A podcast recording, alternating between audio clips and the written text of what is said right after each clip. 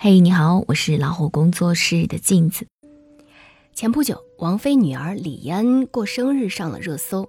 从曝光的照片来看，李嫣一头金发，自信满满，和妈妈的合照气场完全不输王菲。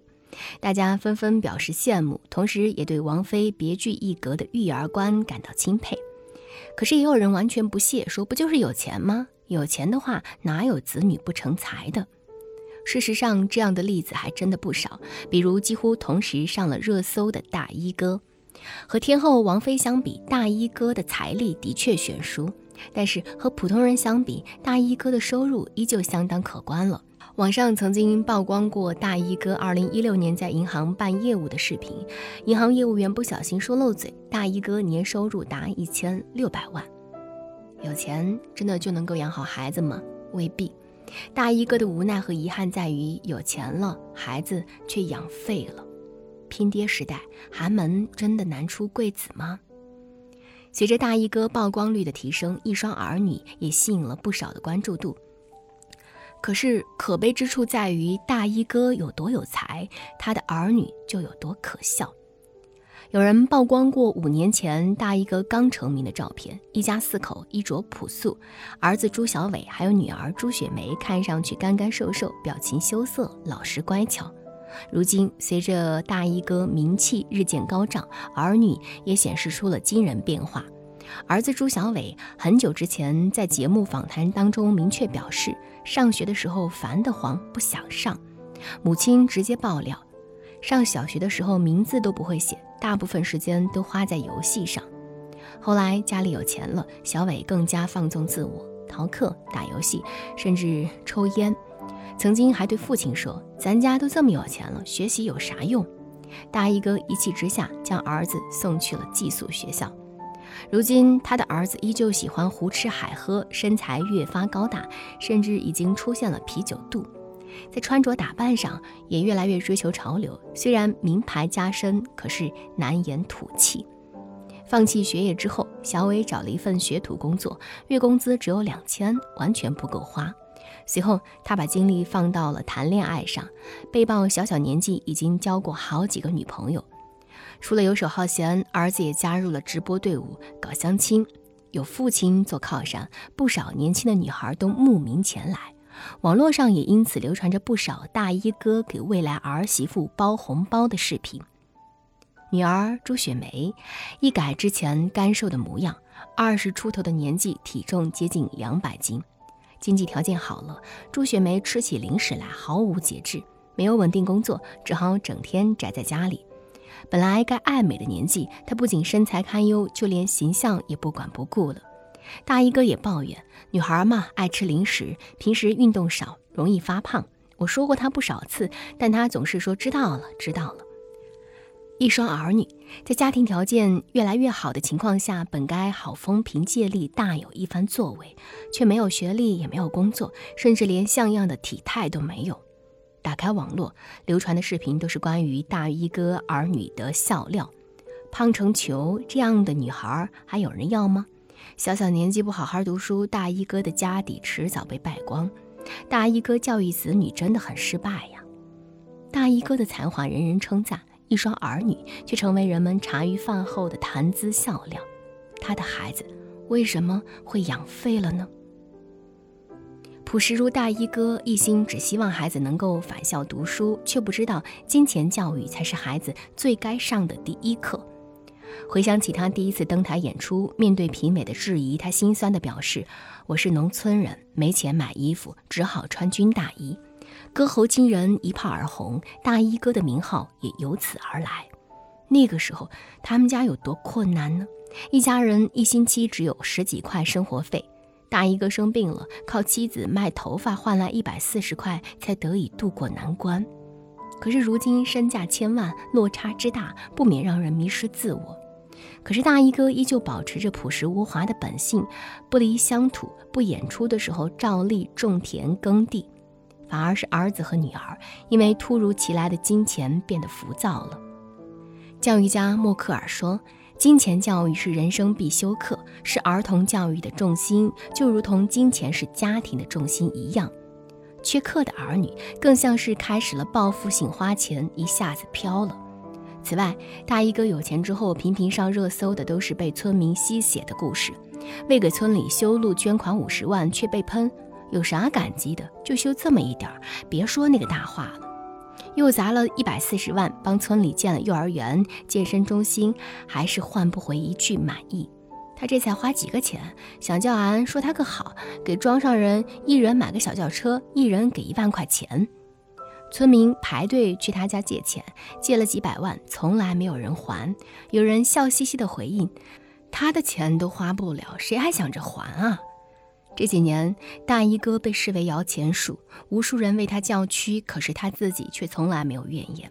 他以为这是善良，殊不知给孩子传达了一个极其错误的金钱观。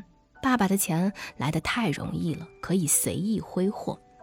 我弱，我有理，反正爸爸能赚钱，爸爸的钱花也花不完，我再怎么努力也挣不到那么多钱。儿子放弃读书，理由是有钱了还读什么书？女儿胖成球，内心活动是有钱了，为什么不放纵一下呢？觉得钱来得快，来得容易。这堂金钱教育课，大衣哥的儿女都不及格。罗宾说：“金钱是一个家庭中不可回避，甚至非常重要的问题。父母和孩子越早谈钱越好，从而有利于培养孩子的独立性。三流的父母给孩子花钱，二流父母跟孩子谈钱，一流的父母教孩子赚钱。”董明珠前阵子在直播当中不小心爆料自己住的是五百平的大房子，一旁的王自如连忙表示这很正常，董姐住五百平房子太正常了。董明珠却幽默的调侃，希望剪掉这段话。富有但是低调，这不仅是董明珠为人处事的一项做派，也是她教育孩子的一贯理念。从小到大，董明珠没有用车接送过儿子一次，一直让他坐公交车自己回家。有一天，儿子回家特别晚，问原因，原来儿子舍不得坐两块钱的空调车，一直坚持等到一块钱的普通车。长大后，儿子没有依靠母亲的关系进入格力，而是凭自己努力成为行业内小有名气的律师。据说，整个公司同事没有一个人知道他是董明珠的儿子。董明珠在节目里谈起儿子，也是满满的骄傲。他说，在他眼里，他就是个普通人。他现在开一个车就十万块钱，开得好得很，开心得很。被现场嘉宾问起有自己的房子吗？董明珠回答说租房。儿子曾经坚定地对董明珠说：“妈妈，你是从零开始的，我是你的儿子，我也可以从零开始。”董明珠曾经这样解释：父母终会退出孩子的生活，那些没有受苦便得到的甜，总有一天要还回去。好的金钱教育观是父母留给孩子受用一生的财富。杨澜曾经说：“做父母要有格局，父母既要让孩子们在身体上健康的发育和成长，给他们吃穿，供他们上学，更要在精神上去陪伴和引导孩子成长。”金钱也许让孩子暂时赢在起跑线，但人生是一场持久的马拉松。父母的眼界决定孩子走多远、飞多高。大衣哥成名后依旧朴实知足，但这些可贵的品行却局限了自己的眼界。口口声声支持孩子读书，却没有告诉孩子读书意义何在；希望孩子能有一番大的作为，却没有引领他们去更广阔的世界看一看。之前有人为他录小视频，问他有什么愿望，没想到大衣哥语出惊人，说愿望就是给我说个儿媳妇吧。随后就操心起了儿子的终身大事，并声称愿意全力提供资金支持。网上也流传了不少大衣哥往女方家里送东西的照片和视频，就连二十出头的女儿，他也张罗着为他找对象。嘴上说着星辰大海，行动上却引导孩子诱鱼灶堂烟火。至于网上流传的视频，无一不是大衣哥带着儿子到处商演。也有传闻说，儿子现在做起了大衣哥的经纪人，半路出家，所以我们能看到的图片都是儿子帮忙挡酒，儿子在台下等待父亲，儿子帮忙录视频。你替孩子走的路，最后都成了坑。你替孩子避开的风险，生活一定会如数奉还。那些你替孩子走过的路，有朝一日他还得自己哭着走完。